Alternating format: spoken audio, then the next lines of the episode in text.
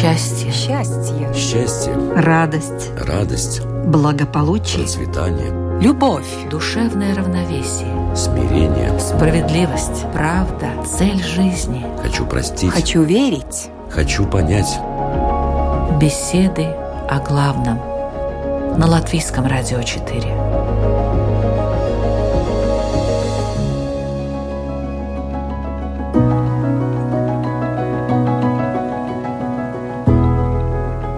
Здравствуйте, это беседа о главном в студии Латвийского радио 4 Людмила Вавинска. Говорят, простота хуже воровства.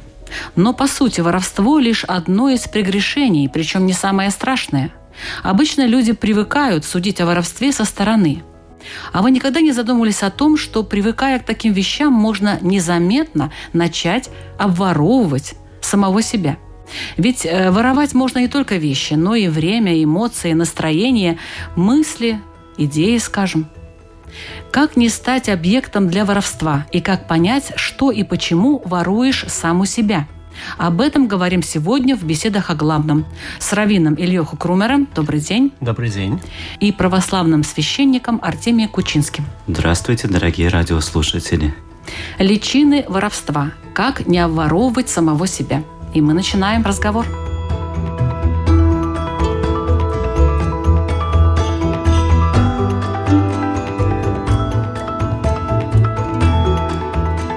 Как и по каким критериям можно разделить понятие честность и нечестность, уважаемый отец Арсений? Ну, слово «честность» имеет какое-то отношение к слову «честь». И в христианстве, помимо порядочности, имеется в виду жизнь без какого-либо лукавства, когда человек кем является, так и живет. Это человек честный, человек, который говорит правду и старается жить по этой правде. И то, что говорит, выполняет сам. Ну и, конечно, к воровству имеет определенное отношение. Понимание того, что это грех, и только нечестный человек может его совершать. В иудаизме я думаю, что здесь важно понять, что вы подразумеваете, собственно говоря, под честностью. То есть есть честность, как сказал мой коллега, как э, противоположность лукавства, и есть честность, может быть, это вы имели в виду скорее, как некий э, синоним справедливости. Ну, да. я думаю, что и то, и другое, но, в принципе, давайте со справедливостью разберемся. Человек может быть честным в том смысле, что не лукавить, и при этом вести себя несправедливо. То есть вор, грабитель, он тоже может быть честным. Он может честно подойти, но честно предложить купить кирпич за небольшие деньги. Но в определенном смысле эти вещи связаны, потому что один из видов воровства, о котором много говорит Талмуд, это называется, на иврите это называется гнаевадат, то есть буквально воровство разума.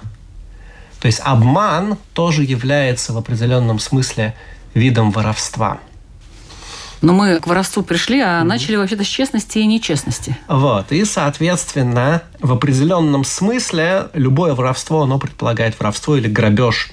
Есть тоже важное такое разделение в еврейском законе. Воровство – это когда вор забирает чужое имущество тайно, а грабитель – это когда он это делает открыто, то есть просто пользуясь своей силой. Но и то, и другое в определенном смысле под собой, конечно, имеют некоторую нечестность. Не только как несправедливость, но и как лукавство, да, обман. Несмотря на то, что это вроде как делается открыто, тем не менее, скажем, это некая попытка убедить человека, что его собственность больше ему не принадлежит. Ну, является ли воровство нечестным поведением с точки зрения христианина? Само собой, конечно. Человек нечестный всегда будет в конфликте с своей совестью, и, соответственно, перед Богом ему будет очень трудно отвечать за свои поступки в судный день, если он в этой жизни привык быть нечестным. Если он перед людьми уже нечестен, значит, он перед Богом даже не задумывается, как он выглядит. Поэтому для христианина прежде всего в этом случае помогает постоянное пометование о том, что Бог все видит и все знает. И мы его не боимся как карателя и наказателя, а как того, перед кем нам нужно будет давать отчет за прожитую жизнь, за свои дела и поступки. Поэтому тут сразу нечестность становится таким большим препятствием, и нужно с этим что-то делать и бороться. Разговор идет о том, что брать чужое. Брать чужое нехорошо. А что такое чужое? Помните в советское время? Все вокруг колхозное, все вокруг мое. Да, часто нам говорят, что наша родина, все у нас здесь общее, на нашей земле все общее. Ну и в семье это может быть тоже вроде бы все общее. Но это не означает, что это каждый может брать и пользоваться, как он считает. Поэтому чужое – это то, что не принадлежит тебе, то, что было не приобретено, не заработано тобой. И без разрешения, если этим пользоваться нельзя, то это значит, это чужое. А твое то, чем можешь пользоваться, не спрашивая ни у кого разрешения. А кто должен разрешать, допустим, пользоваться чем-то? Вот есть что-то общественное, ну, не знаю, скамейка. Эм, Чужое это ну, или мое? Вот человек подходит к скамейке и начинает ее разрисовывать или отламывать кусочек доски, потому что ему нужен этот кусочек. Это его, не его? Скамейка его только в том смысле, чтобы на ней присесть, отдохнуть, провести время. Ну, и это как бы прописано уже другими какими-то уставами, законами, понятиями. А разрисовывать это уже порча имущества, это нарушение другого закона.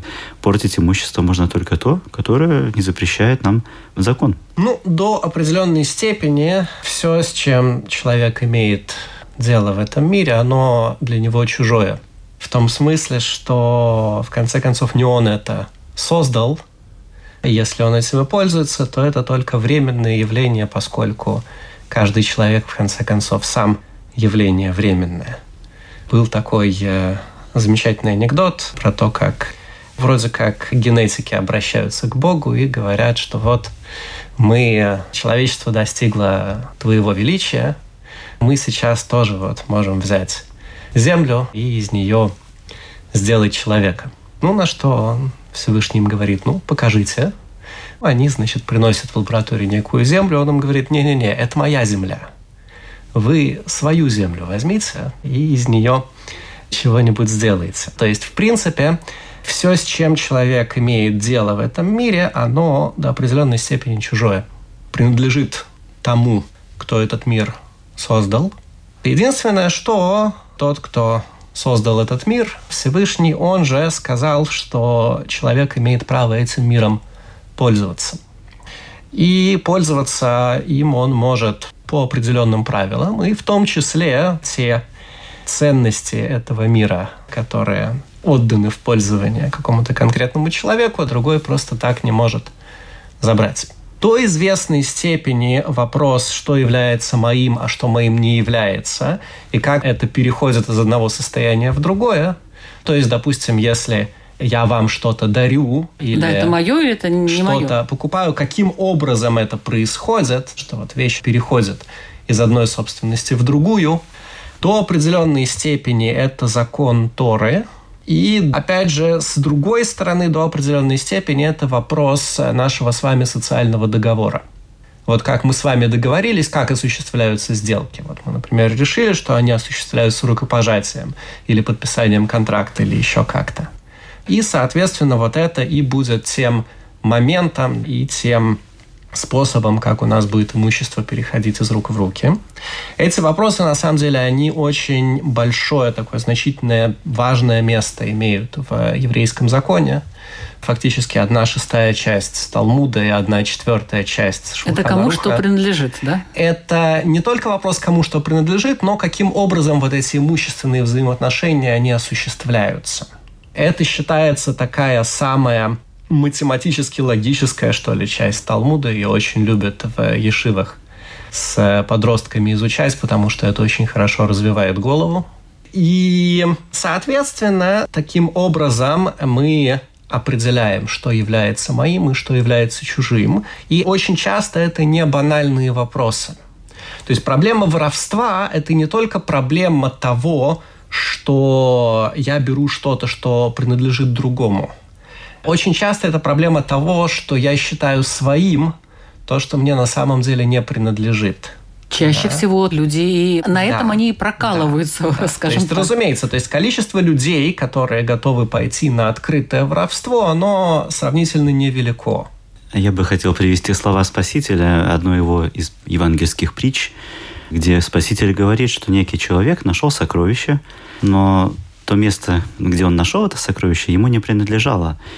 он это сокровище вернул обратно, закопал, скажем так, купил. Тихонечко, не говоря никому, да, пошел, да купил эту землю, этого. Купил эту землю и тогда воспользовался сокровищем. Ну, и получил вот двой, двойную вообще? выгоду получил. Да. Во-первых, не украл, то есть не согрешил. Во-вторых, землю приобрел и вернул свои деньги, еще осталось что-то у него запас. Можно сказать, такие три плюса получил. А если бы он украл, ну, в этой притче, конечно, прежде всего о духовных сокровищах говорится. Это другая немножко тема. Но Господь говорил понятным языком для людей.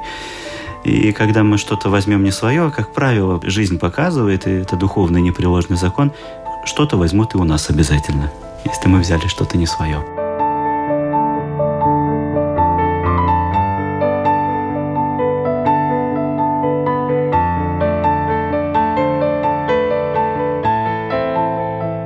Я думаю, что спроси у любого человека, ну, спроси вот у нас, мы когда-то воровали, мы сразу скажем нет, наверное.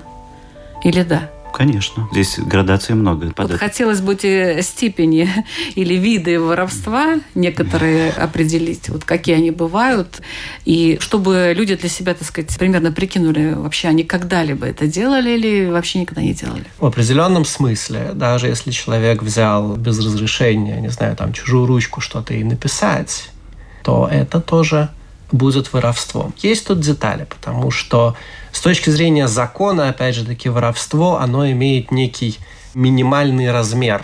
Поскольку воровство – это финансовый вопрос, мы знаем, что деньги – это у нас такая дискретная величина, она начинается с какой-то единицы. Это вроде как с одной стороны, с другой стороны, плохим поступком является даже вот такое воровство, которое меньше. а взял, вернул. Единицы. Взял, вернул тоже вопрос. То есть пользование вещью, даже если это вещь, то есть ручка, когда ты пишешь, она расходуется. Другое дело, что, опять же, такие эти чернила, они не стоят даже одного цента. А да, вернул и извинился. Тоже это не совсем то же самое. То есть изначально нельзя воровать с идеей того, что ты потом отдашь это и извинишься. А если человек не понял, что это воровство, ну как, ну вот ручка лежит, он взял, написал, положил на место – во-первых, что значит не понял? Надо учиться. Незнание закона, оно не освобождает от ответственности. Вот сейчас мы вот как раз этим занимаемся. Вот. Изучаем это во-первых. Во-вторых, вопрос, а насколько его, собственно говоря, это беспокоит. То есть, ну, мы ему скажем, вот ты, например, не имел права эту ручку брать, она не твоя. Ему это вообще интересно, не интересно, важно, не важно. Он скажет, ну, допустим, и что теперь? Ну, расстреляйте меня, вот я воспользовался чужой ручкой. Да, но это уже последствия какие-то. А, У скажем, каждого человек... человека свой уровень чувствительности к тому, что для него допустимо и нет. И, собственно говоря, жизнь состоит в том, чтобы бороться за то, чтобы стать более чувствительным. Переходить от состояния да. бегемота да, mm. к состоянию какого-то высшего все-таки примата. Конечно, чаще всего приходит на ум понятие о воровстве, что это просто что-то взять чужое. Конечно, здесь надо разделить несколько таких основных понятий, что воровство это, во-первых, конечно, грабительство, грабеж, когда не стесняясь, люди совершают это преступление там средь бела дня, используя оружие там, или какие-то ну, силовые ну, это вот понятно. Это понятно. Или воровство, когда это тихо, ночью, когда еще все спят, украдкой. Третий вид – это обман, когда, например, сегодня распространено очень часто это явление, как мошенничество когда обманным путем у человека деньги какие-то деньги, да, там или что-то еще, какие-то начинаются манипуляции. Затем может быть взяточничество, когда... Это тоже воровство? Конечно. И часто за взятку можно приобрести какую-то должность, в том числе и духовную. Когда человек получает какую-то должность или место не по призванию, а вот покупает. Незаконно. Да, незаконно, да. Ну или когда судья за взятку, например, оправдывает виновного, а невиновного тоже бывает такое, наказывает. И... Судья себя, наверное, не чувствует вором в этот момент, хотя реально это так и есть. И еще это тунеядство, когда ну, человек может быть на одной, на двух, на десяти работах, получать зарплату, можно сказать, ничего не делая. Это тоже воровство, потому что может быть другой человек, который бы добросовестно выполнял этот труд, получал бы эту зарплату. И еще немилосердие к неимущим, например. Особенно для тех людей это актуально, которые могут чем-то поделиться. И, как, как правило, те, кто могут поделиться, они как раз-таки этого не делают. А делятся обычно те, кто сами кое-как свою жизнь водит концы с концами, потому что, ну, как-то вот у них совесть еще открыта, сердце как-то болит от тех, кто... Потому что они сами в этой ситуации, можно сказать.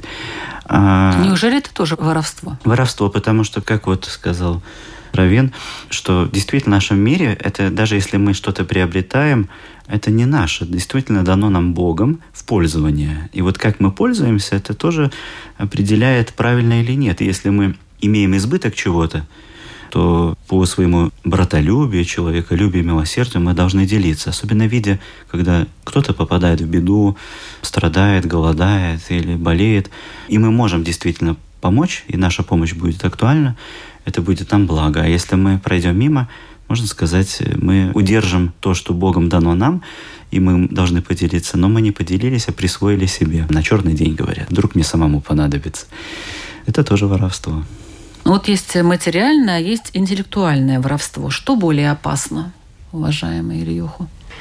С интеллектуальным воровством все немного сложно по той причине, что с точки зрения еврейского закона нам не до конца понятно, как нам определить, то есть что, собственно говоря, происходит в тот момент, когда мы нарушаем копирайт, допустим. Воровство, оно подразумевает некое перемещение чего-то куда-то, что у кого-то чего-то стало меньше, у кого-то чего-то стало больше. С интеллектуальной собственностью у нас так не получается. То есть идея, она может существовать в двух местах одновременно – и ей от этого не становится хуже. Ну или, допустим, песня, мелодия. Песня, мелодия. То есть это тоже все идеи. И обычно мы говорим такую вещь, то есть вот здесь в гораздо большей степени видно то, что вопрос воровства или не воровства, он следует за нашим социальным договором, то есть как у нас в обществе принято, мы считаем это собственностью или не считаем, и как у нас принято с этим обращаться. Есть всякие интересные аллахические ходы, как это можно объяснить. Например, один такой был замечательный раввин в начале 20 века, Равшибен Шкоп в Литве. Он сказал, что, может быть, к вопросу интеллектуальной собственности можно подойти из-за того, что в Торе называется ущерб ямы. Говорит Тора, что если человек выкопал на улице яму, и туда кто-то свалился и что-то сломал, например, то этот человек должен компенсировать ущерб. И тут у нас возникает вопрос, а почему? Яма, она выкопана... Ну, он стал причиной. Ну, что значит стал причиной? Стал причиной – это если он там камень кинул, например. Этот камень в кого-то попал. А здесь этот осел, например, с поклажей, он сам по улице шел. И сам в эту яму упал. Его же туда не столкнул никто, правильно? И яма этому человеку не принадлежит. Она находится на улице, это общественное владение. И говорит Равшиман Шкоп, как нам с этим работать. Приходится нам сказать, что этот человек, он несет ответственность как автор этой ямы. И вот отсюда, говорит он, мы можем вытащить все интеллектуальное право и сказать, что вот у нас пример истории, где мы признаем за человеком авторство и, соответственно, идущие за этим последствия, да, вот когда же интеллектуально ущерба. можно и яму оправдать. Вот, да. И тогда мы это можем Интересно. выкрутить и в другую сторону mm. тоже. Но основная линия мысли, она все-таки еврейская, да, она все-таки нам говорит, что здесь мы следуем просто за общепринятой практикой. И нам понятно, что основная причина того, что мы стараемся защищать интеллектуальную собственность, иначе общество оно не будет развиваться. Иначе авторы, соответственно, не будут писать или будут писать, но не будут иметь возможность получать гонорары. Очень важная это была тема лет 200-300 тому назад, когда печать стоила значительных денег, и тогда издатель соглашался издавать какие-то книги только в том случае, если у него в течение какого-то времени будут эксклюзивные права на издание этой книги. И вот тогда все эти вопросы, они актуально обсуждались. Понятие интеллектуальной собственности для нашего общества такое очень далекое понятие. Не все далеко хорошо понимают, что это такое. Мы немножко воспитаны были в другое время, в других условиях. На Западе, да, это все очень скрупулезно оценивается, но если опустить этот момент и человек, когда там что-то скачивает, какую-то программу и везде нажимает «я согласен, я согласен», там везде предупреждается, что вы нарушаете закон, если вы не, нелегально используете этот продукт. Если человек это понимает и считает, что ну, ко мне это не относится, это где-то там на Западе, он как бы уже закладывает в душе своей такую маленькую личинку отношения к взять чужое так легкомысленно. Ну, подумаешь, здесь мы оправдываем себя, что это где-то в другой стране, кому я тут буду платить, и зачем это нужно. Все так делают, все так живут, ничего мне за это не будет.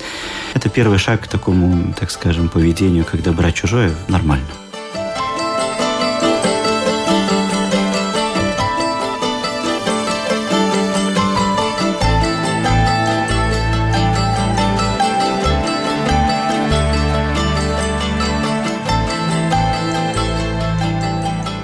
Я напоминаю, что вы слушаете программу «Беседы о главном». Сегодня мы обсуждаем тему личины воровства «Как не обворовывать самого себя». В разговоре принимают участие православный священник Артемий Кучинский и раввин Ильёху Крумер.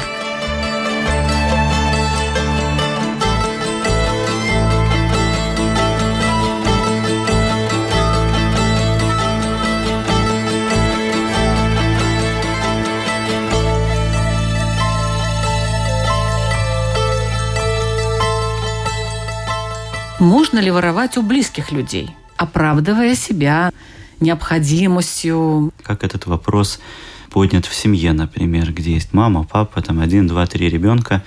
Казалось бы, в доме, в квартире все общее абсолютно, но все-таки мы должны воспитывать себя и своих детей так, что и у каждого в общем доме и квартире есть своя какая-то индивидуальная территория, индивидуальные какие-то вещи, начиная от одежды, там зубные щетки, какие-то предметы, например, у отца какие-то инструменты, матери там какие-то кухонные принадлежности, ну, у детей игрушки, хотя их могут и родители купить, подарить, но все-таки правильнее воспитывать и относиться к этому так, что если ты хочешь чем-то воспользоваться, нужно спросить разрешение. Мама, можно я вот возьму там вот что-то на кухне? Папа, можно я возьму твой инструмент какой-то? Да, и когда родители детские вещи какие-то хотят почему-то взять, тоже спросить надо.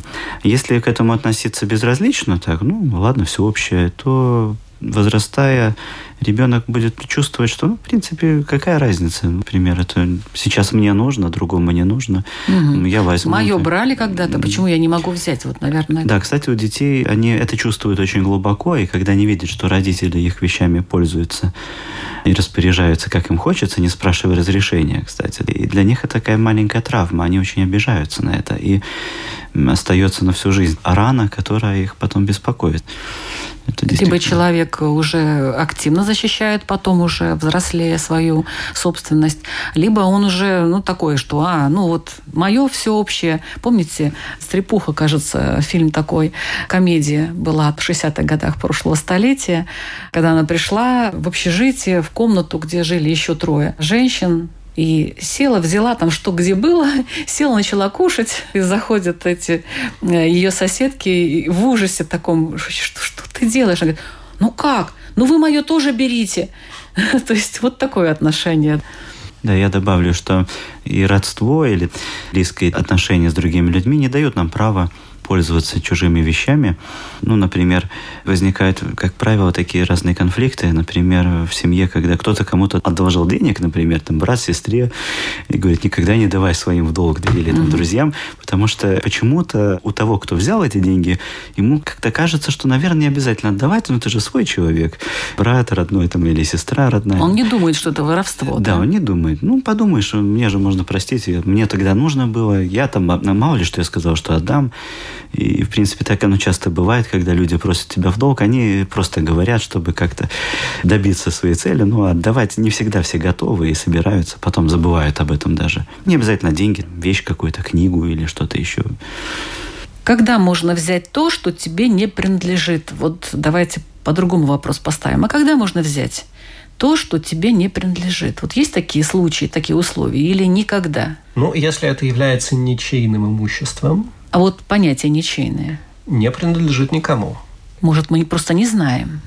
Есть какие-то вещи, которые, очевидно, никому не принадлежат. Ну, вот вы выходите, например, на пляж, там лежат какие-то камни.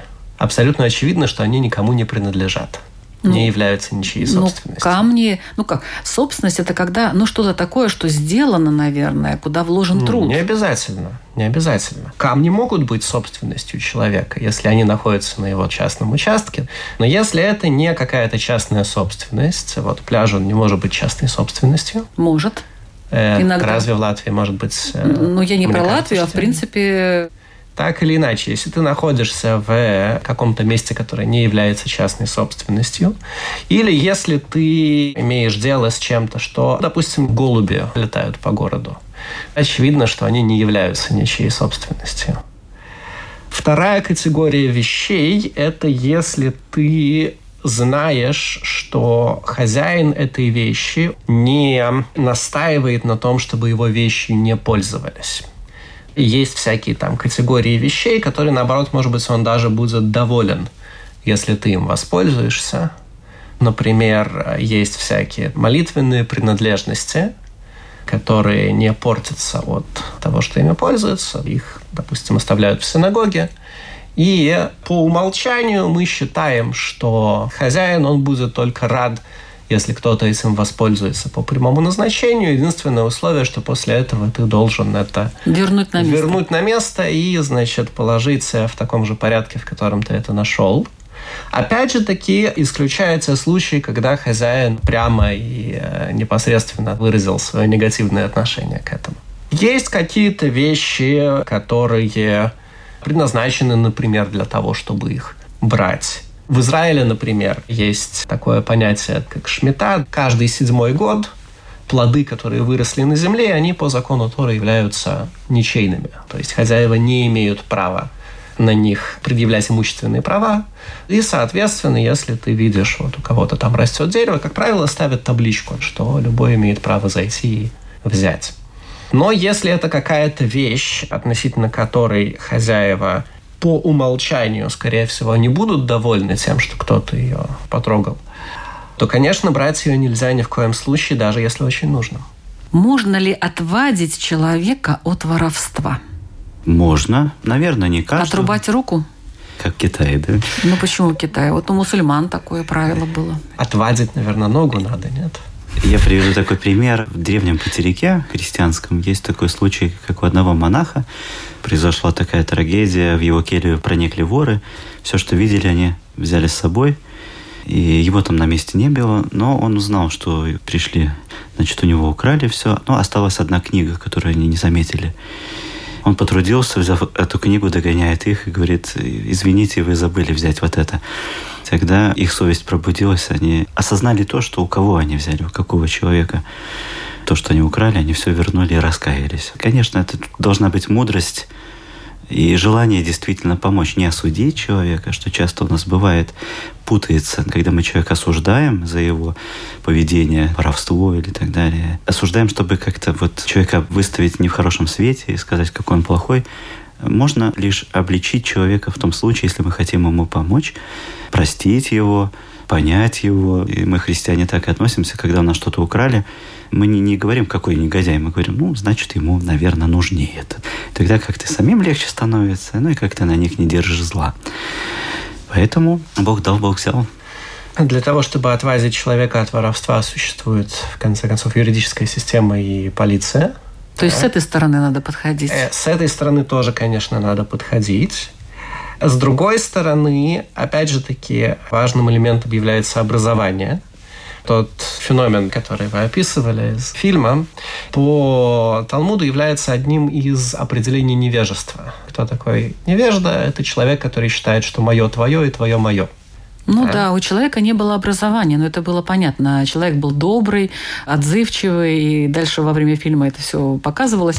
Но то, что у него не было этого воспитания, это да. Понимание того, что такое собственность и почему ее нужно уважать, это является некой функцией образования, в том числе. Не только, но в очень-очень значительной степени. И приучение человека к тому, что можно назвать заботой о себе. То есть, чтобы человека в первую очередь интересовало то, что происходит с его душой и его личностью, и в меньшей степени интересовало бы, я не знаю, сколько у него ботинок, часов, пиджаков и так далее.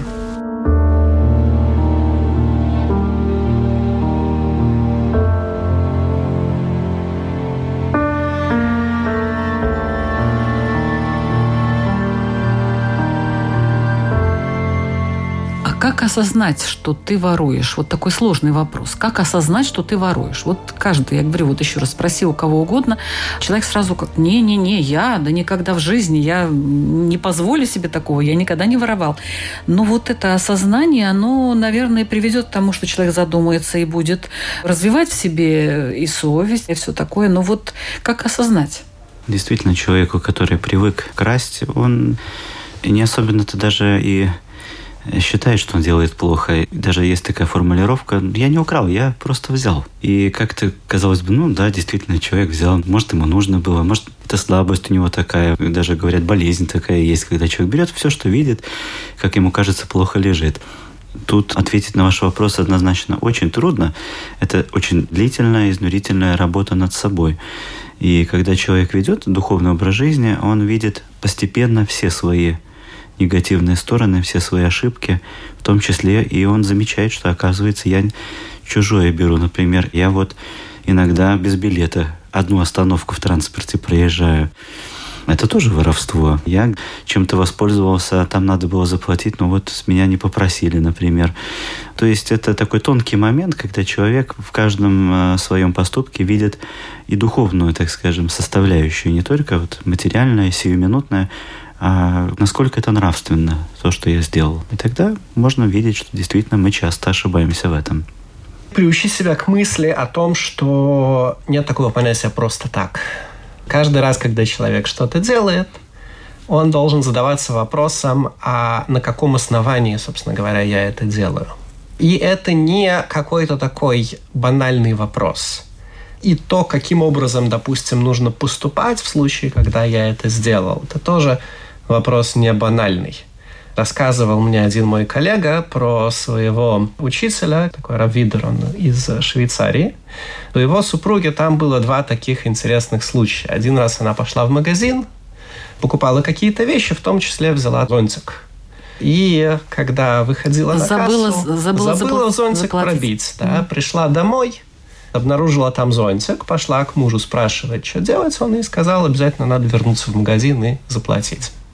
А другой раз она пошла в банк снимать деньги со счета, и ей там выдали на одну купюру больше, чем Положено. она запросила. Да. Приходит домой, обнаруживает это, спрашивает у мужа, на что Равидер ей сказал, что нет, в данном случае нельзя идти в банк и возвращать. Во-первых, банковские процедуры, там не очень понятно, как они вообще смогут принять эту купюру обратно. А вот тому клерку, который эту купюру ей выдал, ему крепко влетит за это. И, соответственно, кто будет виноват, виноватой в итоге будет она.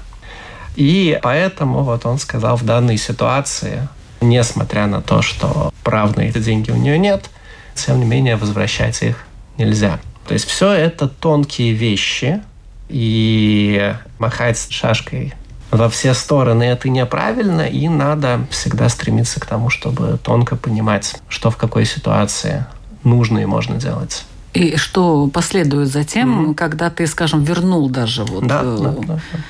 Может быть, тебя забьют камнями. И все, и на этом жизнь твоя Не закончится. Это интересная, на самом деле, отдельная интересная тема. Даже когда человек действительно сделал что-то нехорошее, не всегда он может, например, попросить прощения за это. Потому что если, допустим, тот человек, которому он это сделал, он не знает, что это вообще сделали, или не знает, кто это, а ты придешь ему, начнешь рассказывать, что вот извини, угу. я тут так и так сделал, то это, может быть, доставит ему большее огорчение, чем то, что произошло. И даже если это огорчение не будет больше, все равно кто сказал, что ты имеешь право для того, чтобы решить свою проблему со своим преступлением – которое ты совершил, что ты имеешь право огорчить другого. Тоже верно. И стоит немного углубиться в себя и посмотреть, а почему я это делаю? Что это такое? Да, с чем это связано? Это месть кому-то. Это тоже может быть какая-то даже месть. Ворую из-за мести. Зависть это может быть просто желание выделиться. Вот этого человека нет, у меня будет, например, поэтому я что-то беру, то, что мне не принадлежит, и то, что я не могу себе позволить, но позволяю. Таки. То есть что мотивирует меня на воровство? почему я это делаю. Вот это, наверное, тоже как один из вариантов, как можно работать над собой и понять вообще, что происходит.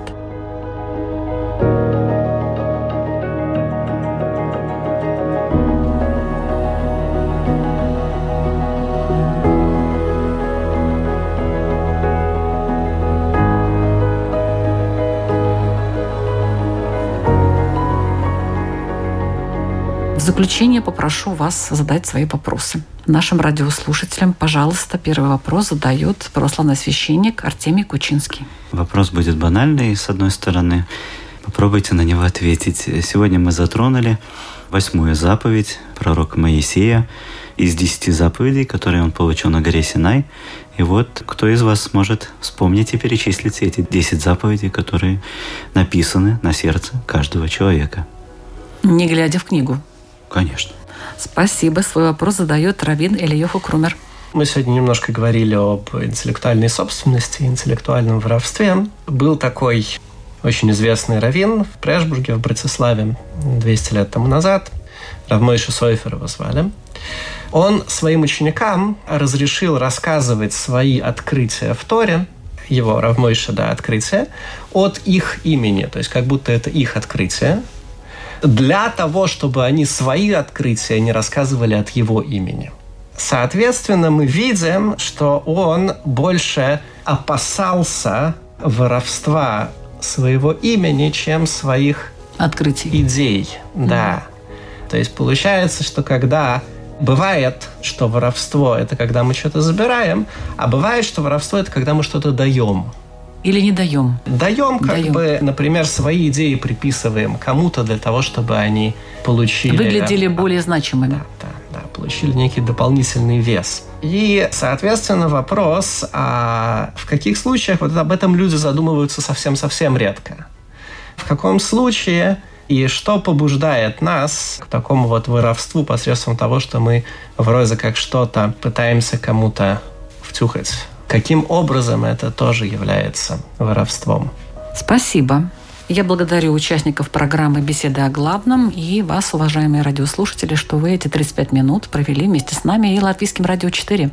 Ведущая Людмила Вавинска. Всего вам самого-самого доброго. Ну и задумайтесь над теми вопросами, которые э, мы поднимали в этой программе.